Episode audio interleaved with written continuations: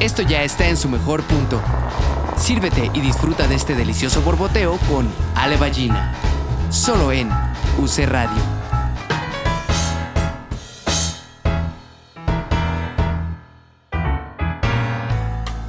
¿Cómo están? Bienvenidos a nuestro episodio número 13. Es un, es un episodio mágico, cómico, musical por el número, pero también por nuestro invitado. Y tenemos a nada más y nada menos que a Johnny Carmona, Johnny Barbazul Carmona en nuestra borboteo de hoy. ¿Cómo estás, Johnny? Muy honrado, la verdad. Muchas gracias por, por pensar en mí, por invitarme. Muchas, muchas, muchas gracias. No, pues gracias a ti. Como siempre decimos que nuestros invitados siempre son muy especiales y, tiene, que, tiene que ver con, con la fascinación que me causan los personajes que tengo frente a mí ante, ante nuestra tacita de café, pero siento que, siempre es muy interesante descubrir a las personas que a lo mejor conocemos este, por las redes o por la televisión o por el trabajo que hacen o este, como ver, descubrirse desde un lugar un poquito diferente, ¿no? Y pues bueno, bienvenido, bienvenido seas. Gracias. Nuestra primera pregunta, porque siempre esto es como una charla de café, el borboteo habla de esta cosa como del de la de exacto, Johnny muestra su taza. es una taza de Mickey Mouse. Es que la gente no lo ve porque como es podcast, pero yo se las describo. Es un Mickey Mouse con unas burbujas, muy hermoso. Es que es un Mickey como antiguo, me gusta mucho. Ajá, es como el Mickey, el Mickey primero, ¿no? Vintage. La pregunta de siempre, pero ya lo estás demostrando, es si te gusta el café.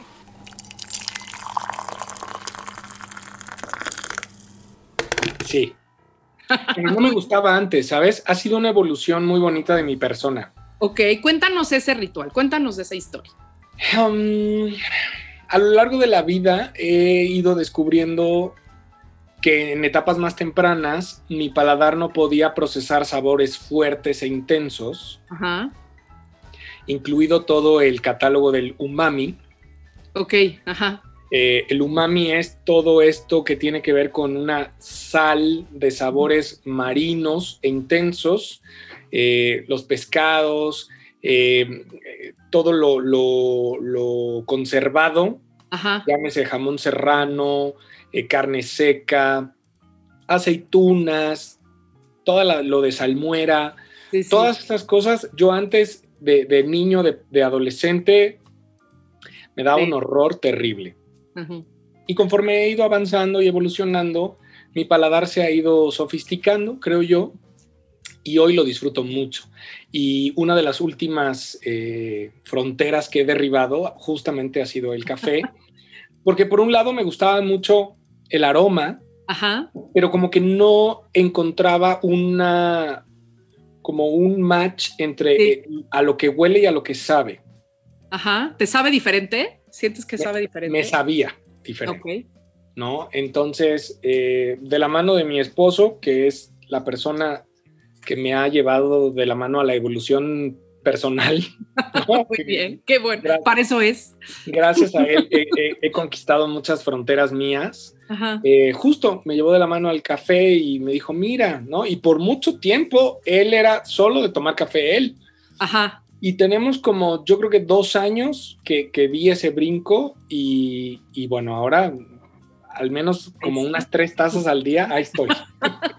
¿Y a qué crees que se haya debido ese cambio? O sea, ese, ese momento en donde es, como esta cosa de niño siempre de la mamá que te dice, pruébalo, igual y te gusta, y a lo mejor descubres que sí, pero sí hay de repente sabores y cosas que a lo mejor de niños nos gustaban y ahora no, o viceversa, ¿no? Sí. Es tu caso, pero ¿qué crees? O sea, de dos años para acá es pues reciente y, es como un momento, ¿lo ubicas como con algo de tu vida en particular?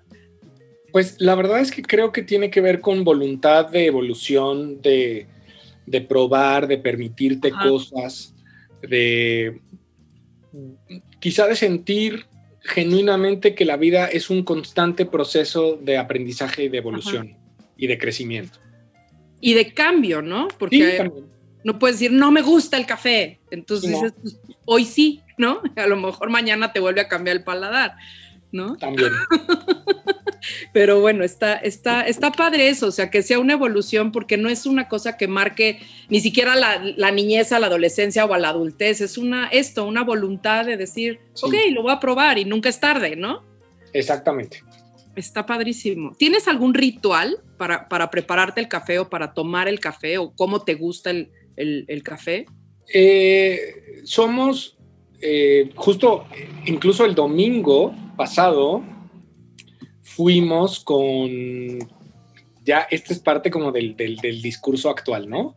Dices Exacto. esto y luego viene este disclaimer y luego sigues contando. Ahí te va. El domingo pasado, disclaimer, con Ajá. todas las medidas de seguridad. exacto, exacto, de Susana distancia. Susi distancia, este, fuimos a la lagunilla Ajá. porque estábamos buscando, mi esposo quería unos lentes de pasta redondos específicos y hay un hombre que vende lentes vintage en la lagunilla, ¿no? Entonces decidimos solo ir a la parte vintage, Ajá, que efectivamente tenía mucha menos gente que, que usualmente, sí. y toda la parte de la cerveza y de los espacios de convivencia que hay al aire libre ahí, esa la evitamos. Ajá, Entonces, eh, pues siempre vas como abierto a qué se te pega sí, sí, sí. De objetos, ¿no? y, No de- Ajá. sí, sí. Y conseguimos una cafetera italiana roja divina Qué grande. Sí, ahí así. Conseguí eso, conseguí una, una placa de auto, que Ajá. ni auto tengo, pero la placa de auto dice Beverly Hills 90210. Qué horror que eso ya sea vintage. Qué Pues, trauma. yo feliz. Yo la vi y dije, la necesito en mi vida. Pero ya los noventas y los ochentas es vintage. Justo Ya ayer viene de regreso, ya viene de regreso. Sí, ya- pero, pero, pero ya fue hace más de 20 años. pues ¿Sabes sí, que A mí ya me pasó, ya me pasó real, que ya compré cosas nuevas en Inditex Ah. que están inspiradas en cosas que usé en la secundaria. ¿no? Claro, Entonces, por es un tema digo, ¿Por qué no han sacado las Trapper Keeper de vuelta? O sea, Sí. serían un hit. Ya están. Ya se punto, ¿eh? tardaron. Ay, qué Ya bueno. ¿Y, y otra cosa conseguí en la lagunilla? De que maldita la hora en que los tiré, ¿no? Así. Ya sé. Pero entonces justo la- somos de esta cafetera Ajá. metálica italiana, entonces el café así molido real, así pum pum, Sí, sí, sí. o tenemos capsulita, Ajá, ¿no? Las capsulitas compatibles, las chiquitas, ajá. y, y listo. Entonces, este, por ejemplo, ahorita fue de capsulita, Muy bien. pero, pero usualmente, por ejemplo, me gusta ir al- a los molinos que están en López, en el centro histórico de la Ciudad de México, con todas las medidas, vas, compras el café, Ajá. este, y justo tengo que ir a comprar Con todas las medidas. con todas las medidas, pero voy. Eh, porque pues no hay rapi de, de- Exacto. del café de López, ¿no? Sí, sí, sí. Ajá. Y, y pues básicamente es como entre, o sea, para desayunar, desayunamos con café, sí o sí. Ajá. Y luego viene como quizá uno a media tarde antes de comer, Antes de comer, mira, qué curioso. o sea, Ajá. como que en medio, Sí, a media mañana. ajá. Y luego viene el de ahorita, que es este, que es Ah. como entre la comida y la cena, viene este café.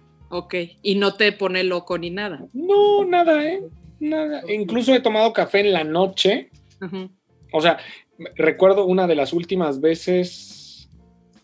No, ya, ya estábamos en semáforo naranja, pero fuimos a ver eh, el baile de los 41 a Ujú. Cinépolis en la Diana. Y saliendo fuimos a los tacos y estábamos tan gustosos porque fuimos con unos amigos. Incluso hasta flan pedí y café pedí y ya eran como las 10 de la noche. Y no me pasa nada, no, no me quita el sueño, el, el café no me quita el sueño. Me quita el sueño otras cosas, pero el café no. Bueno, está muy bien. Sí. ¿A qué te dedicas, Johnny? Cuéntanos. Pues mira, principalmente y lo que paga las, las cuentas es, soy profesor. Ajá. Eh, eh, yo, eh, por muchas cosas de, de vida, ¿no? Vengo de, de una mamá maestra. Ajá. Entonces, para mí, todo lo que tiene que ver con docencia, pedagogía, educación, fue como el pan nuestro de cada día. O sea, mi mamá nunca fue mamá, siempre fue maestra, siempre es maestra. Mi mamá se conduce así, todo lo aterriza, todo es esquemático, ejemplo. Saca el cuadro sinóptico. Sí, y la verdad es que hoy soy igual. Ajá. ¿no? Te todo pongo ejemplo como, como muy gráfico, como para que lo entiendan y demás y todo. Eh, mira, aquí dicen que la vocación más. Es que es maestra lo que, la que lo está poniendo. por La verdad es que sí, te digo, yo Sí, crecí sí, es, con sí es padrísimo. mi mamá, que sí creo que es una vocación, ¿no? O sea, Sí, hay muchas personas que, que truncan su camino porque en algún punto ser profesor está malamente incluido en una, como en un paquete de profesiones que dicen, ay, pues si no encuentras trabajo, aunque sea de, pro- de profesor. Sí, ¿no? sí, sí, sí, sí. Y también, por ejemplo, dicen, si no encuentras trabajo, pues aunque sea de mesero. Ajá. Y Yo creo que cada uno en su rubro, tanto ser mesero como ser profesor, requiere una vocación real de servicio, Sí, de conectarte con una audiencia y de, de satisfacer sus necesidades, ¿no? Entonces, creo yo que sí es un tema de vocación sí, totalmente. y pues sí, literal, genéticamente llegó a mí y, y por lo mismo yo siempre estuve como muy involucrado en, en- en la parte académica, tuve un desempeño escolar, si no excelente, sobresaliente, Ajá, porque además era exigencia en casa, claro. porque cómo eres hijo de maestra y no tienes excelencia, ¿no? O sea, Exacto. esto siempre fue un tema ahí muy... ¿Alguna muy- vez te dio clases tu mamá? Claro, en primero de primaria. Híjole. Bueno, en segundo más bien, porque el, el tema fue que en el verano, justo para entrar a la primaria, yo ya había aprendido a leer, escribir, a sumar y a restar. Ajá. Entonces, en ese 86, ujú. eh, pues yo no sé si el trámite era más fácil, no sé. El caso es que yo dijeron, no, a segundo de primaria. Entonces yo no hice primero de primaria. Ajá. Y en ese segundo de primaria mi mamá fue mi maestra, Ah, muy bien. que la verdad es que mil veces de mamá. Sí. Bueno, Sí. qué bueno, porque te duró más de mamá que de Sí. maestra. Sí. Pero Y- qué difícil, ¿no? No era como No, difícil. No, no, de- no. Y era así como de aquí soy tu maestra, nada de mamá, nada de, ¿no? Una cosa ahí como muy. Y te compleja. supervisaba la tarea. ¿no? No, no, no, no. Mano dura No. total. Eh, porque además, al menos ella decía en ese momento y en esa escuela que, que los hijos de mañana tenían siempre mala reputación, Claro. de, de mala conducta, de, de muchas. Entonces me dijo, tú no, pobre de ti. Entonces yo siempre, mira, por la derecha. Sí, sí, sí. Entonces, como siempre estuve adelantado y nunca reprobé nada ni nada, yo egreso de la prepa a los 17 Sí, años. Claro, sí, sí, sí. Y luego, por muchas cosas de, de mala orientación vocacional y yo realmente no saber qué hacer con mi vida, pues elegí una carrera muy como al vapor y estudié en una escuela que además el, el- el formato cuatrimestral que tiene o tenía, pues realmente no tenías vacaciones y acababas en tres años. Uf, ajá, Entonces, imagínate que pues entré a los 17, claro. Pum, pum, pum, pum, pum, yo acabé la carrera de 20 años. Sí, ¿no? ¿Y ahora qué? Y luego hice un posgrado todavía, ¿Qué carrera era? mercadotecnia. Ok. Eh, la escuela no te la voy a decir porque no le vamos a hacer No publicidad. queremos quemar a nadie. Ay, no, no, no. Mira, un cuchitril que, bueno, no te quiero contar. Pero mira, sí, sí. Pero cualquier- no es la UC. No, me Ah. hubiera gustado, ¿sabes? Mucho. Y de hecho, lo bonito hoy es que hay como un halo mágico que la gente asume que yo egresé de la UC y prefiero dejarlos con esa idea. Que crean, que se queden Sí, con que crean que sí. Pero no, no, no, hija mía, yo salí, en una, salí de una escuela sin sal. O sea, de esas escuelas de no hay. O sea, porque es, es real.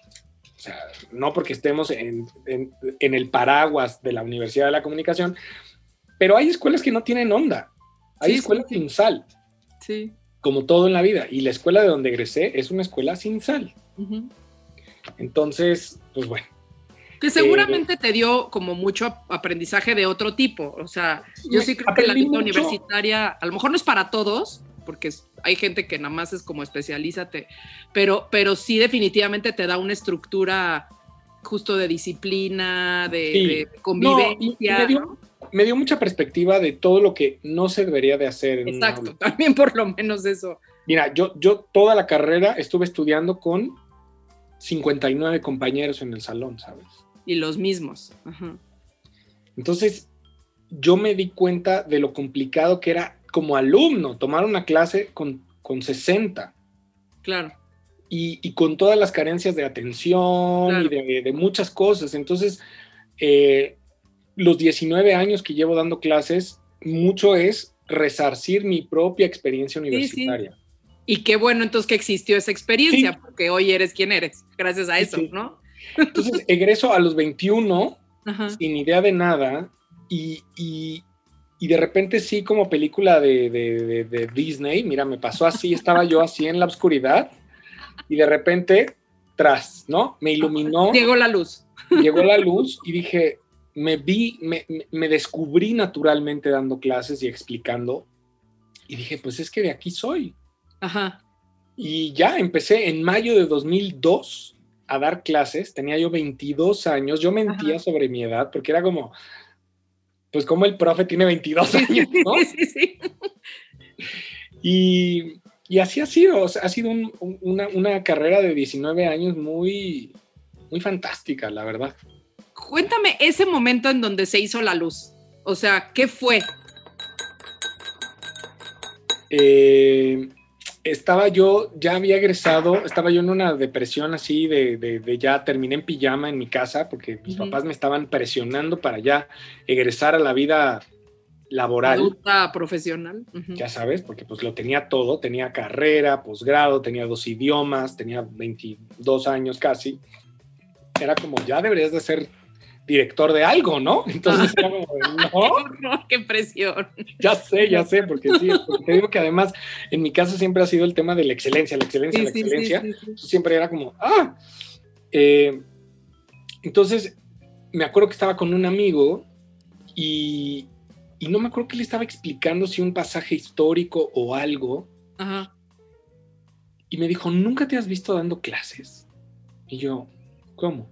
Dijo, es que ve cómo explicas la pasión con la que lo haces y demás. Entonces creo que sería muy interesante que, que- que lo abordaras. Ujú. Y entonces le dije, pero ya sabes, ¿no? Así de quién me va a contratar si, si no tengo experiencia, si no tengo nada en la vida, ¿no? Y me dijo, bueno, pues... Soy to- un chavo de 22. y tengo 22 años. Entonces me dijo, mira, ve a una escuela, toca la puerta, a ver qué tal, ¿no? Entonces fui a tocar la, la- la puerta de una universidad que no sé si siga, se llama ETAC, que estaba en Tlanepantla, Ajá. porque pues Ateluco 1. Orgullo final- naucalpense. Orgullo naucalpense, pero, pero yo sí llegué un punto a hacer ese, ese como, como Sateluco, que hay muchos, Ajá. que como medio en WandaVision no quieren salir de, de Westview, o sea, Sí, ¿no? sí. Está bien. Yo en algún punto yo decía, es que yo no quiero salir de aquí, ¿no? Entonces, pues yo decía, trabajar en Tlanepantla, aquí poquito y demás. Claro. Entonces, eh, pues fui, toqué la puerta y obviamente pues mis calificaciones y todo el, mira, pues estudié esto en tal lado, saqué este promedio, o sea, I'm good on paper, ¿no? O sea, Sí, sí, sí, sí, sí. pero pues nunca he dado clase, entonces no sé. Me dijeron, pues mira, te vamos a hacer una prueba, a ver, danos un tema y te vemos, ¿no? Entonces así como casting, Clase, clase muestra. clase muestra que le llaman, pero pues es casting, ¿no? Así, Sí, básicamente. Y pues les gustó y me dijeron, listo, pues va, empiezas, ¿no? Entonces ¿Y qué empecé, materia dabas? tenía que ver con mercadotecnia, no me acuerdo si era Ah. ventas o, o este, o como atención al cliente o algo así. Además, sí, les dije, bueno, sí, yo traía una experiencia previa, porque yo a los 15 años, allá en satélite, Ajá. eh, durante tres años, todos los fines de semana, fui demostrador en el Costco. Muy bien, comías gratis. Eh, más o menos, pero, pero sí fui, fui de, lo- de los de mandilito. Me gusta probar, ¿no? Que el taquito, que, y, y ahí sí te tocaba lo que te tocaba, ¿eh? O sea, yo mi primer día tenía 15 años y vendí sin prueba, porque pues tenía yo 15 años, no podía dar pruebas, de whisky Jack Daniels. Y fue el primer producto que vendí Muy bien, mercadólogo. Entonces desde ahí se, se instaló la mercadotecnia. Sí, un poco sí. Y, y, vendía yo tacos y dulces. Digo, han ido al Costco. O sea, sí, ¿sabes? Sí, sí, sí, yo, yo sigo yendo. Bueno, voy, soy más de Sams ahora. Pero pues es la misma figura. Y luego me quedo y me platico así de, no, es que yo a los 15 años era como tú. Y la verdad es que me ah. encanta. Yo creo que vas a decir, pobre güey loco, pero... Así de, ok, creo que necesito otro trabajo. Pero, pero está, yo le tengo mucho cariño a ese, a ese trabajo, ¿no? Y, pues es que si eres mercadólogo, pues sí es la, el punto de venta, ¿no? O sea, sí es justamente cómo les dices y además te voy a decir que la información que tú adquieres estando en el punto de venta directo con el consumidor es, o sea, la gente está pagando ahí Nielsen y esas cosas y demás. ahí está la información, ahí nada, nada, de focus group, ahí todos los fines de semana. Los domingos en el centro comercial, claro. Ahí y estar ocho horas parado y sonreír y ser alegre y todo. Ahí me, ahí me, me, me fogueé y me... Entonces, también ahí descubrí que pues soy demostradora siempre. ¿Sabes? Barbie demostradora siempre. Mi vocación la descubrí en el Costco. Yo la verdad es que veo a alguien así dudando en la vida y le digo, necesitas ayuda, ¿no? siempre, siempre, o sea, si soy así, alma vendetriz. No, entonces, pues sí, ¿no? Se dio en mi clase muestra y les gusté y entonces pues empecé a dar clases. Me acuerdo que las primeras veces iba yo de traje y corbata. Ay, a tus 22. ¿Cuántos años tenían tus alumnos? ¿20? Pues no, más chicos, pues yo creo que 18, algo así, ¿no? Pero yo empecé a ver a los compañeros profesores que no iban de traje ni de corbata y yo dije, ay, chao, ¿no? Entonces ya, digo, eh, a la distancia, te puedo decir que incluso ya hoy puedo dar clase, bueno, hoy di clase vía, ya sabes, así como ahorita, así como me ves, ¿no? En esta trae fantasía. Un gran, ya lo verán en su bonita foto, pero trae un gran vestuario azul que combina con su. Como, como de, manga globo, ¿no? Eh, pero bueno, digo, también pasé de, que me daba mucha angustia que, que, que el, el alumnado se enterara que, que, soy gay o no, esas cosas me daban mucha angustia hace mucho tiempo, hoy la verdad es que pues ya no, pero, pero ha sido, han sido 19 años muy interesantes.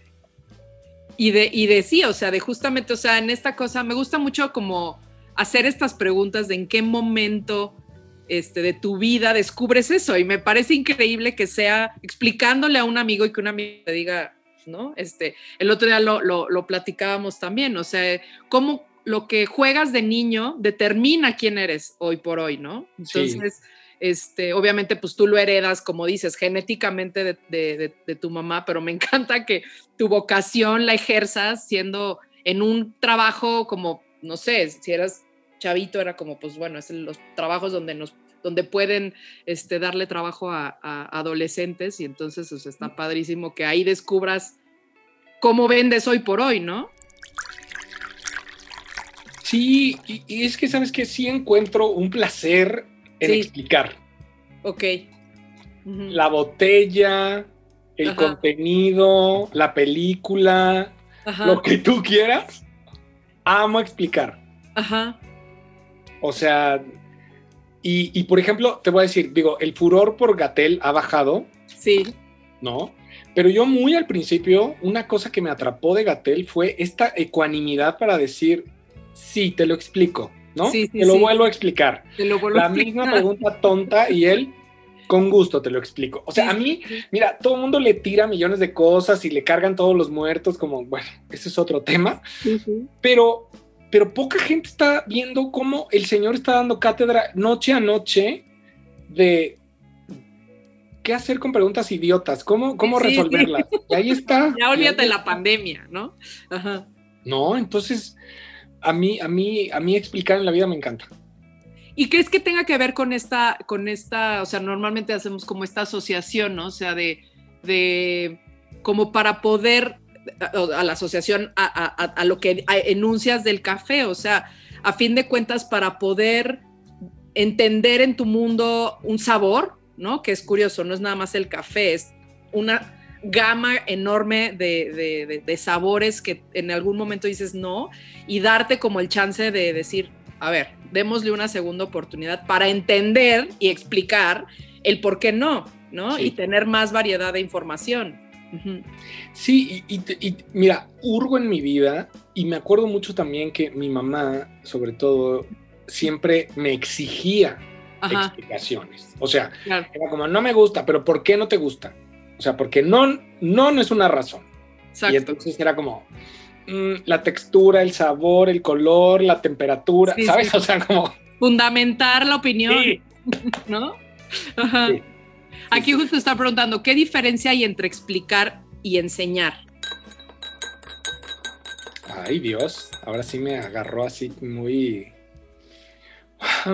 creo que explicar de alguna manera es simplemente desmenuzar un tema o unas instrucciones o, incluso resolver una duda momentánea y específica. Y enseñar creo que es un proceso mucho más largo, mucho más continuo y constante que, que no necesariamente requiere la resolución inmediata de una duda, sino es mucho más a largo plazo e incluso más permanente. Claro. ¿No? Sí, sí, exacto. Se, aprende más con. Sí, yo creo que las dos están relacionadas con el aprendizaje, pero definitivamente la enseñanza es más del aprender hasta con H, ¿no? O sea, como que se te adhiere. La explicación es, ah, ok, es una razón un poco racional de, de, algo. Incluso la explicación. Y, y ya, ¿no? Se puede hacer a través de un esquema, de una infografía y listo pero el aprendizaje requiere más tiempo, más profundización y muchas cosas. Claro, sí, sí. Creo que son parte de lo mismo, pero sí definitivamente es interesante porque sí no, no es lo mismo, ¿no? Aquí dice la Miss Ingrid, explicar es parte del proceso de enseñanza, pues sí, definitivamente, ¿no? Es como, te voy a explicar para que lo aprendas, para que lo, lo entiendas, ¿no? ¿Y qué otra, a qué otra cosa te dedicas? Porque dijiste, lo que paga mis, mis cafés y mis, café, mis cafeteras en la lagunilla y mis tapabocas. Eh, este, ¿Qué más haces? Pues mira, la verdad es que durante un muy buen rato también quise estar en medios y ser conductor y demás. Y se dio, en algún punto estuve trabajando casi cuatro años en el canal del gobierno de la Ciudad de México. eh, porque también la tele cultural y la tele pública, los medios públicos me llaman mucho la atención porque hay un, creo que hay una, hay una vocación y hay un objetivo genuino de educar, de enseñar. De explicar. De explicar. Que desafortunadamente no es el interés principal de la masa consumidora, no. Que no es el interés principal de los generadores masivos de contenido comercial, tampoco. Pero pues dices, bueno, mira, o sea, entonces cuando entré al canal del gobierno me, encantó la experiencia de, de, sí, hay que ser entretenidos, hay que ser frescos, pero, pero nunca hay que olvidar que pues estamos en un medio público y hay que fomentar la cultura, muchas cosas, ¿no? Entonces me maravilló mucho, sobre todo la, la última etapa en la que estuve. Estuve haciendo eh, la revista matutina diario de 9 a 11 en vivo. La verdad es que hacer tele en vivo fue una experiencia sumamente aleccionadora, interesante, cansada, ¿no? Porque ah, tele en vivo es todos tus sentidos ahí. Sí, sí, sí. En las indicaciones, el que no, sí, dos minutos, manda comercial, corre al otro set, ta, ta, ta, ta, ta, ¿no? Eh, sonríe, no sonríe, da, ajá, ya se cayó el video, regresas, resuelve. ¿Eras eh, conductor o era, conductor. productor? No, conductor, conductor. Junto con pues otros, eh, éramos cuatro conductores más un conductor de, música. Ok. Y, muy bonito, la verdad, muy, muy, muy bonito. Y digo, a la par se dio en general hacer muchas cosas en, YouTube, colaborar con, con distintos canales, entrevistar mucha gente. Eh, se dieron momentos muy, muy interesantes con amigos que, intentaron hacer proyectos que desafortunadamente no fueron sustentables y pues ya no están eh, vigentes, pero en su momento la pasamos muy bien. Hubo un, proyecto que se llamaba Servicio de Agencia con dos amigos, eh, Beto y, Helder, y ellos me dieron carta abierta de hacer lo que yo quisiera, porque yo, yo tengo esta fantasía de ser Verónica Castro con Cristina Pacheco. Ajá. este mix exacto. de Cristina Pacheco con Verónica Castro. Ajá. Y entonces yo hacía entrevistas de perfiles y de cosas y, y por ejemplo, lo que más me, me encantó de, de, esa etapa fue una entrevista que tenía yo muchas ganas desde, desde que me acuerdo de hacer y se dio, porque pues yo soy fan de Disney, muy, pero también soy muy fan de los doblajes, eh, o sea, del trabajo artesanal que se hizo, sobre todo en los, en los 50 y en los 60. Sí, sí, sí, con un hombre llamado Edmundo Santos. Entonces, para mí La Cenicienta es una, es una pieza súper especial. Entonces, yo me acuerdo que veíamos en la tele a, Evangelina Elizondo en películas. Y mi mamá me decía, mira, ella es la Cenicienta. Pero mi mamá me decía, ella es la Cenicienta. Yo supongo que mi mamá diciéndome, ella hizo la voz de la Cenicienta. Claro, y tú así. yo asumí que era la Cenicienta. Ay, qué padre. Entonces, cuando llegó el abuelo y yo, que fue esta novela como por del 88, 89, con Ludvika Paleta y Gael, que básicamente ellos son como dos años más grandes que yo, entonces ellos eran niños, yo también era niño, entonces Evangelina sale de abuela de, de Ludvika y mi mamá me decía, mira, ¿no? La Cenicienta. Evangelina, la Cenicienta. Yo decía, la Cenicienta ya, ya es abuelita, qué belleza, ¿no? Te imaginaste toda la historia en el Inter. Sí, entonces para mí Evangelina siempre fue una mujer como muy especial. Ajá. Entonces cuando fui creciendo y fui como todo esto de medios y demás, yo dije, ay, sería tan mágico entrevistar a Evangelina y platicar con ella de, de, la Cenicienta y de que yo pensaba que ella era la Cenicienta. Qué lindo. Entonces la vida me fue llevando a que nadie me decía cómo, ni dónde, ni a qué hora la gente que yo le decía se botaba de risa de mí, decía, ¿cómo tú quieres entrevistar a esta señora por? ¿Para qué? Y yo, bueno, total un día de, en el devenir de la vida conozco a, un reportero de Milenio con una obsesión por el doblaje mexicano de esa época. Ajá tu alma gemela, así, perdida. Él, fundó un sitio que sigue vigente, que se los recomiendo, se llama doblagedisney.com.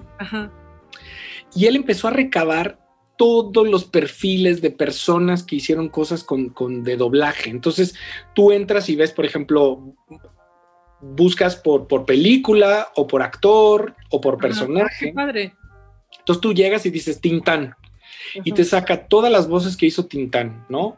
O Luis Manuel Pelayo, todas las voces que hizo Pelayo. Y de esa época, no, no.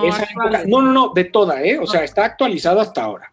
Órale, qué padre. Entonces, yo diciéndole, me dijo, ay, pues yo tengo el teléfono de Evangelina, yo la entrevisté alguna vez para el sitio.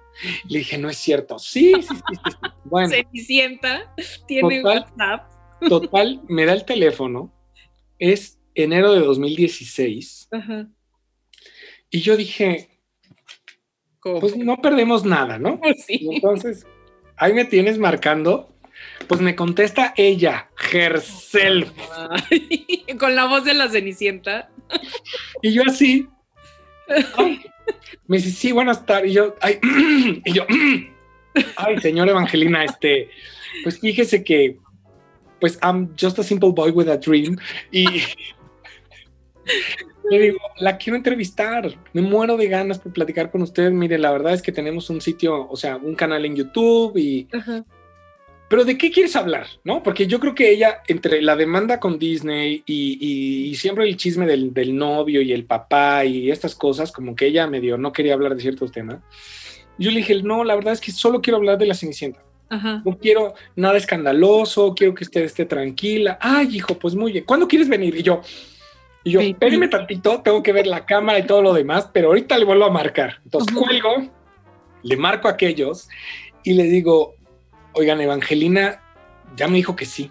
Tenemos entrevista con la Cenicienta. Porque además ellos, yo siempre les dije que lo quería hacer. Entonces como que estábamos ya como, como estas, estos, estos matrimonios que esperan tener un hijo y ya tienen la maleta hecha como para el momento correr a la, hospital. Así teníamos todo listo para ese específico, ¿no? Entonces me dijeron, va. Entonces nos vamos a, a Whisky Lucan, donde vivía Evangelina, y nos recibe en su casa, té, galletitas, pásenle, ¿cómo están? No sé qué.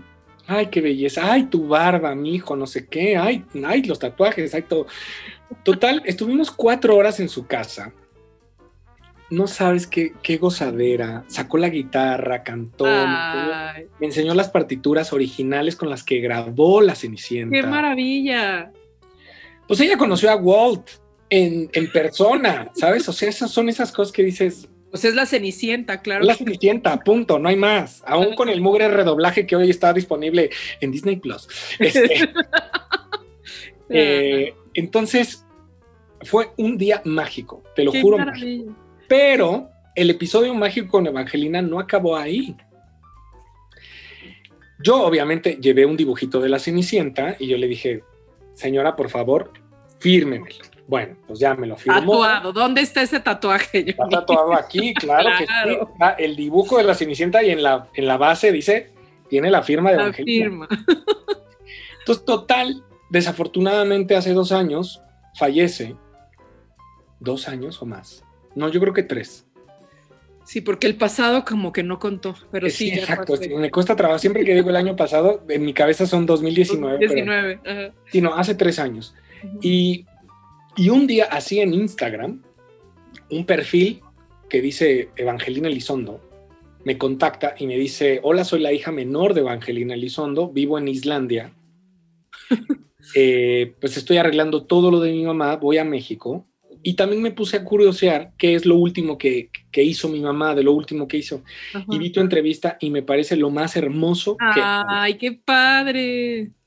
Me dice, entonces quiero ir a México, quiero conocerte y te quiero dar una pintura de mi mamá para que tú la tengas. Porque Tatuada en la espalda ya también. No, no, Evangelina, Evangelina pintaba. Ajá. y me dijo, vi, lo de tu tatuaje, me parece una cosa divina, no sé qué. Bueno, entonces conozco a la hija, me da la pintura que está en la sala de mi casa. Y pues ahí estamos en WhatsApp y a veces nos saludamos y a veces nos deseamos feliz año nuevo y demás, ella en Islandia, yo acá. Pero es una, así, no sabes qué... ¿Qué, qué, de, momento? De, esos borboteos sabrosísimos. Es, es, es, es y, y, de repente dices, te hablo como si hubiera yo conocido a Britney Spears, pero para mí era así, ¿sabes? es como Sí, pues es, es, es, justo esta cosa también, es alguien que descubriste desde niño y que se fue como generando como todo un, este, pues sí, como una relación, casi, casi, o sea, te ha acompañado toda tu vida, está padrísimo. Bueno, y ahora parte de ella está en, la sala de mi casa perpetuamente, ¿no? Entonces, y en tu, y en tu, en tu, en tu, dorso. En mi piel, sí.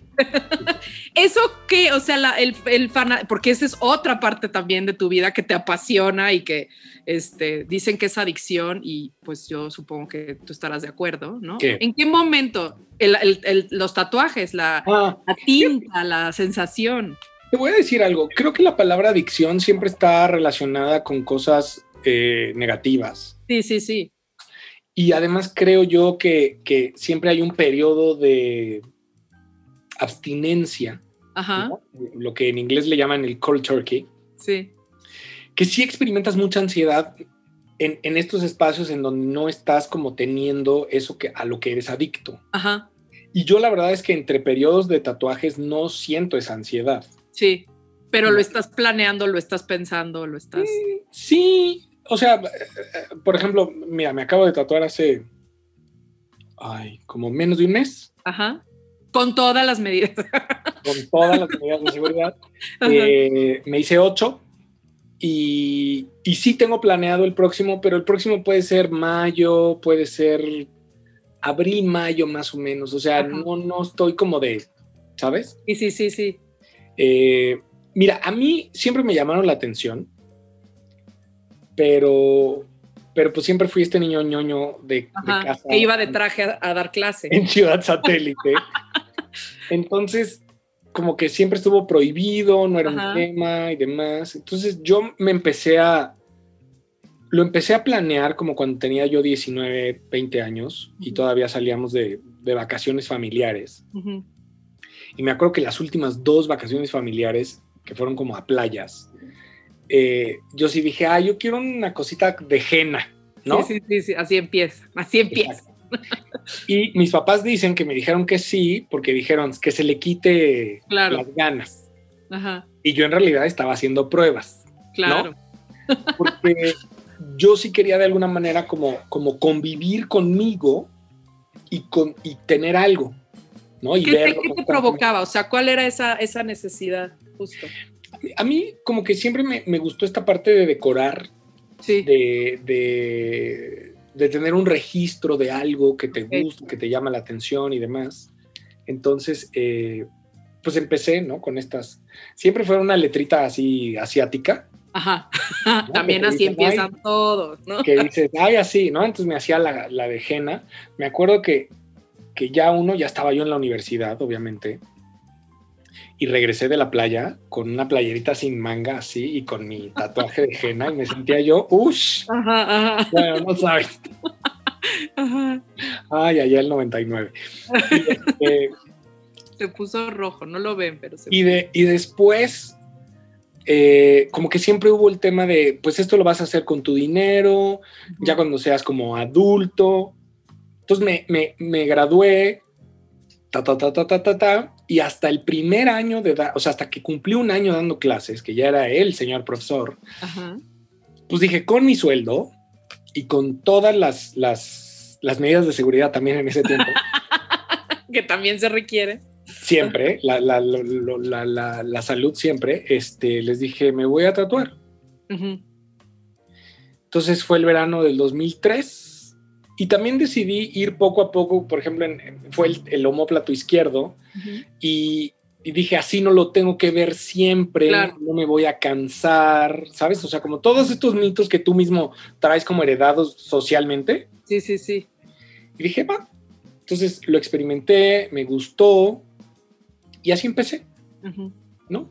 Empecé como a ir registrando cosas que me parecían atractivas, que me llamaban la atención quizá unos muy significativos y muy emocionales y otros simplemente estéticos o, ay, este garabato está bonito, listo. Sí, sí. Entonces estoy por cumplir 18 años tatuándome. ¿Cuántos tatuajes tienes? Tengo 156 tatuajes. ¡Wow!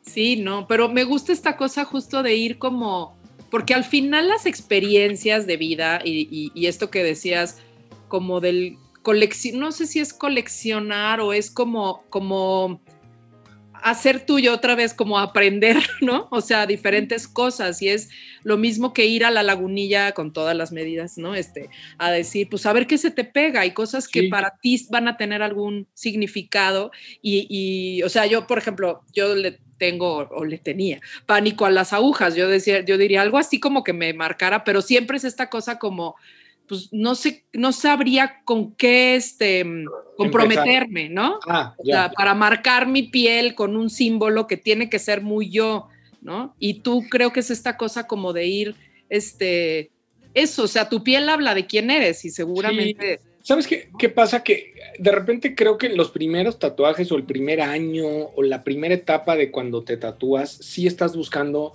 sí, solo sí, cosas súper significativas, ¿no? Porque, porque eso creo que también es una... Siento que es como cierta inercia social de, de te tienes que tatuar algo, pero súper significativo. y, y, la verdad es que hoy a 18 años te puedo decir que yo lo que hago es decorar mi cuerpo y soy como un, un board de inspiración.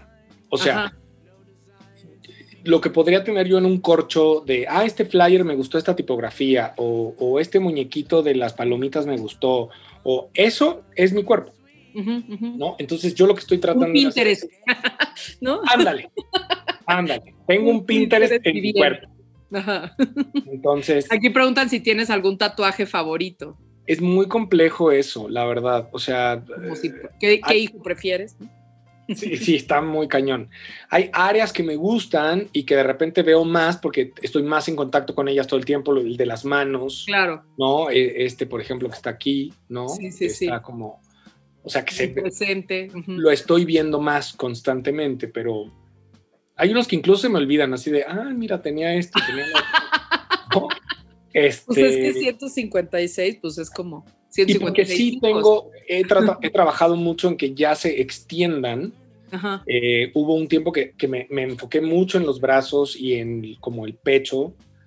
Y, y, ahorita llevo casi, ya voy a cumplir dos años de echarle ganas a las piernas y de, llenarme las piernas. Entonces, ahorita es puras piernas, piernas, piernas, piernas. Entonces, con mi tatuador, que llevamos ya como nueve años trabajando. Ah, con el mismo.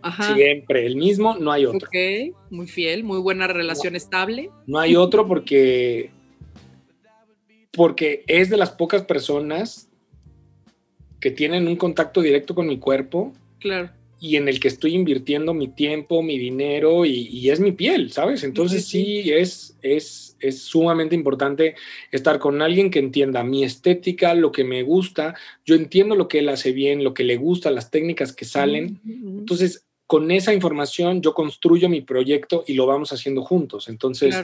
Sí, no, no, no, no, no, yo no. Y, y créeme que mucha gente se acerca y me dice, oye, me gustaría Híjole, no. Sí, qué chistoso, porque también podría ser una colección de artistas en tu cuerpo, ¿no?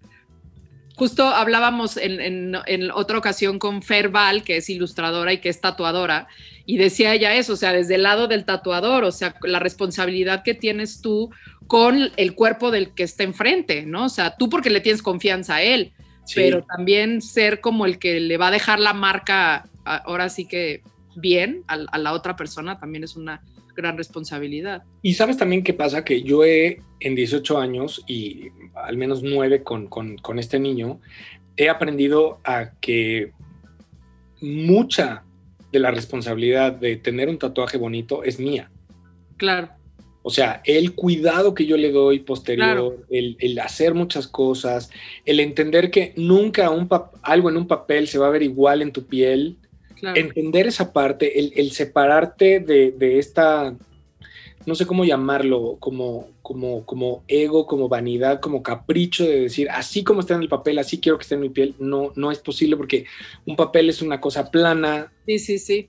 Y tú eres una situación tridimensional viva, con volumen, con muchas cosas. Entonces, he aprendido a, entender muchas cosas. Eh, también entiendo que de repente, por ejemplo, esto aquí lo ves así, pero si te acercas, pues tiene como no es un rojo sólido completamente, pero pues porque es muy complicado que quede así, entonces...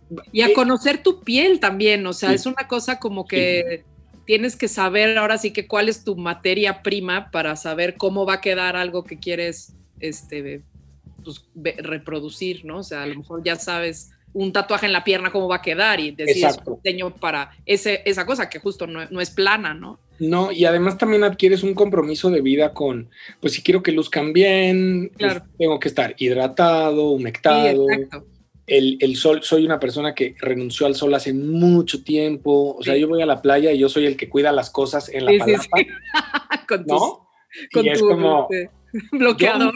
uso del 50 siempre. Sí, sí, sí. 50 y en todos lados. Oye, este, queremos nadar, no se cuidan las cosas. Sí, aquí yo les cuido las cosas, vayan, vayan, vayan, no pasa nada. Claro. Cuido mis tatuajes y sus toallas. Pues es que es inversión. O sea, hay gente que le pone polis a su coche, pues yo también le pongo a esta. Claro. Pues oye, es una inversión. Sí, claro. ¿Y, se han modificado? O sea, hay tatuajes que se han vuelto otra cosa. O sea, cuando pierde un poco el, el sentido o, de repente se une a otro o hay algo que de plano ya no quieres recordar y lo modificas? ¿Has tenido esa, esa etapa? Mira, solo uno le he hecho lo que le llaman cover up. Ajá. Eh, porque ahí sí yo me quería inventar mucho. quería como, como que fuera muy abstracto el tema. Ajá. Y la verdad es que no requería ser tan abstracto, pero pues también es una etapa de la vida. O sea, a ver, yo quería un tatuaje en la nalga de un corazón en homenaje a los cariñositos que en su nalguita tienen un corazón, ¿no? Sí. Pero yo dije, ay, qué ñoño que se vea un corazón, corazón, así tal cual, ¿no? Entonces dije, no, voy a. Entonces encontré una cosa ahí como rara, que según yo era un corazón. Entonces voy y me lo tatúo, ¿no? Y entonces, después, cuando yo quería que la gente dijera, ay, es un corazón como los cariñositos, pues nadie decía eso, ¿no? Y así de... Mancha es tu mancha es... Todo el mundo decía, ¿qué es esto? y yo así de... ¿Los que te veían la nalga o sí la Sí, claro. Y, este, y entonces dije, no, necesito que sea pues un corazón, corazón, ya déjate de jaladas, ¿no?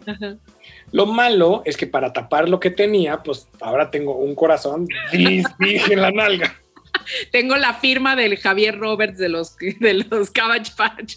Así, así. ¿no? Entonces, este, ese es el único que me he cubierto.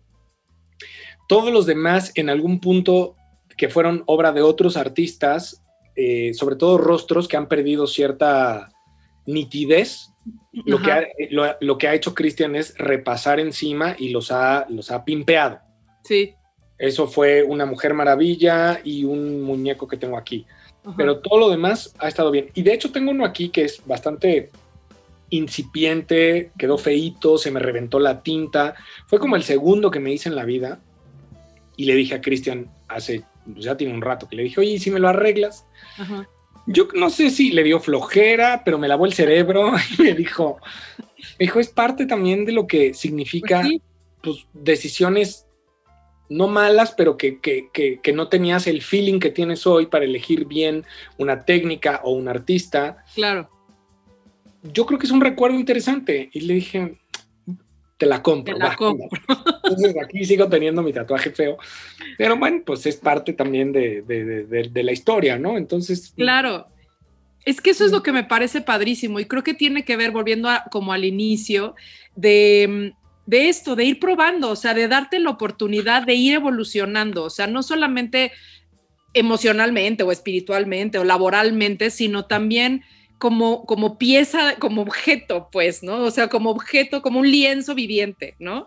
Entonces, esto que decías ahorita y te digo, haciendo como relación de lo que hablábamos al principio, de, pues, ¿por qué no me va a empezar a gustar el café este, después de años de yo decir no tomo café y, y que sea algo ahora que te guste? Entonces, esta constante transformación de ti mismo me parece padricísima, ¿no? Y que, y que pueda ser alguien como tan diverso, o sea, en el sentido de de, dedicarse a, la televisión gubernamental, pero también a dar clases de mercadotecnia, pero haberse formado en, el SAMS, ¿no? En el Costco.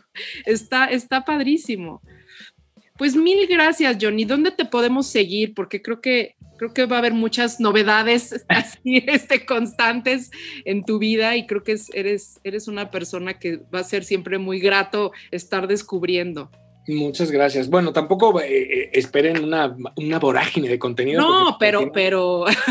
no, te voy a decir, porque el confinamiento también ha hecho mucho que, que pues, esté muy en casa, a pesar de todo. Sí, sí, sí. Pero lo que he hecho también desde hace mucho, antes del confinamiento, fue una reivindicación de la vida cotidiana. Ajá. Creo yo que las redes sociales y sobre todo una figura que a mí el término me, me da escosor, influencer.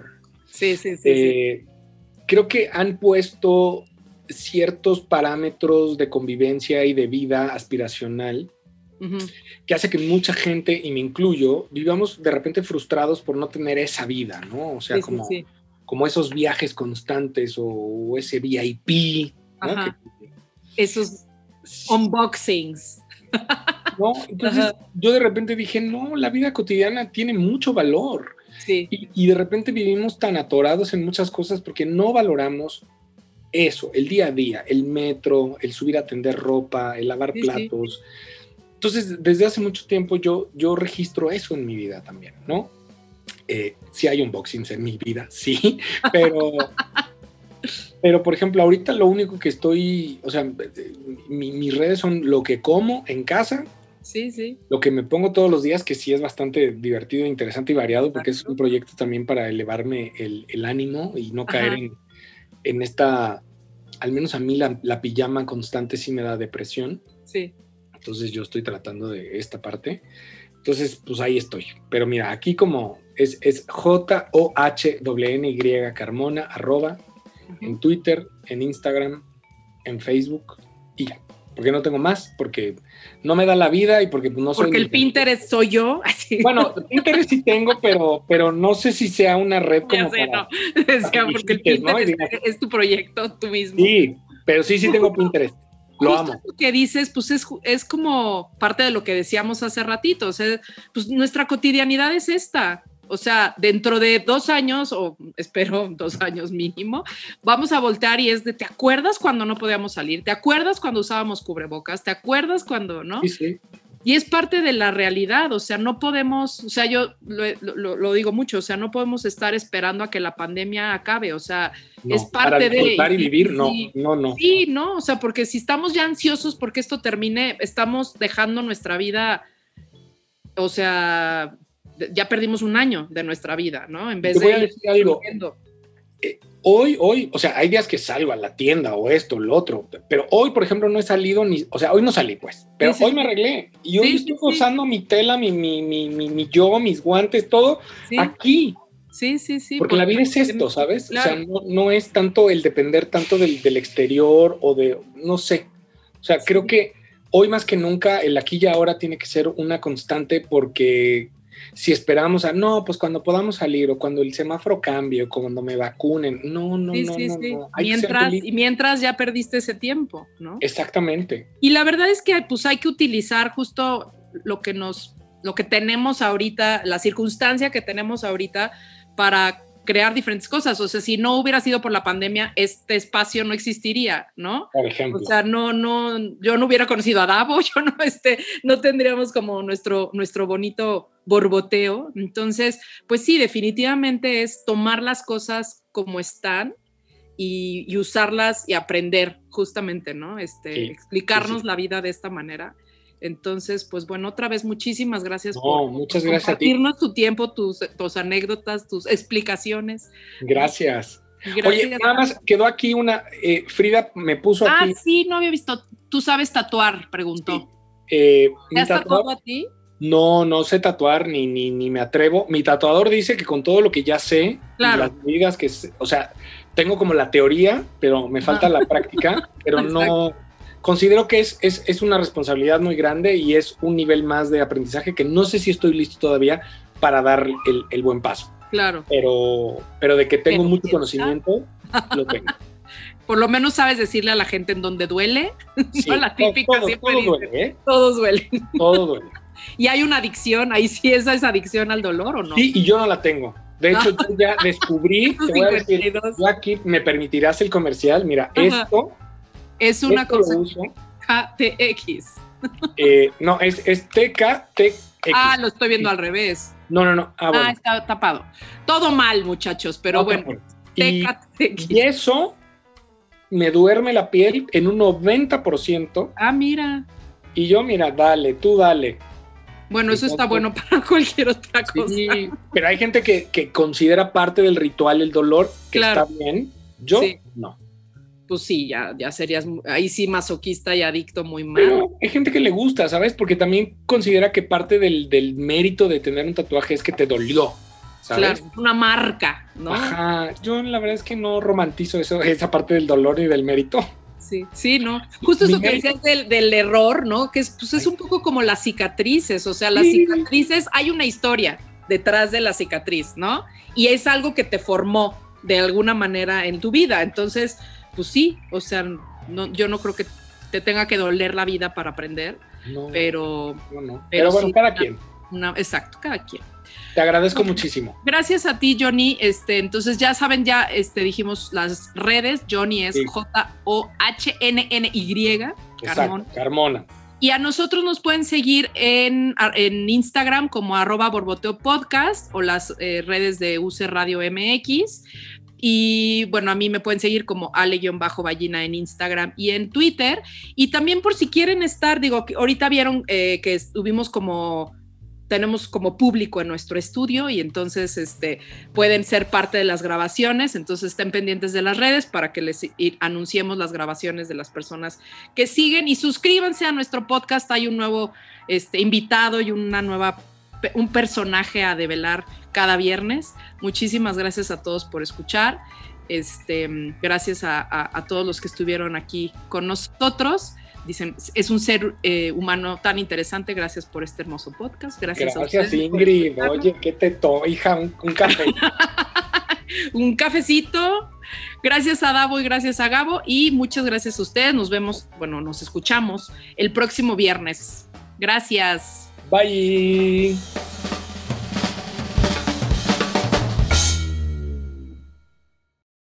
Este cafecito estuvo buenísimo.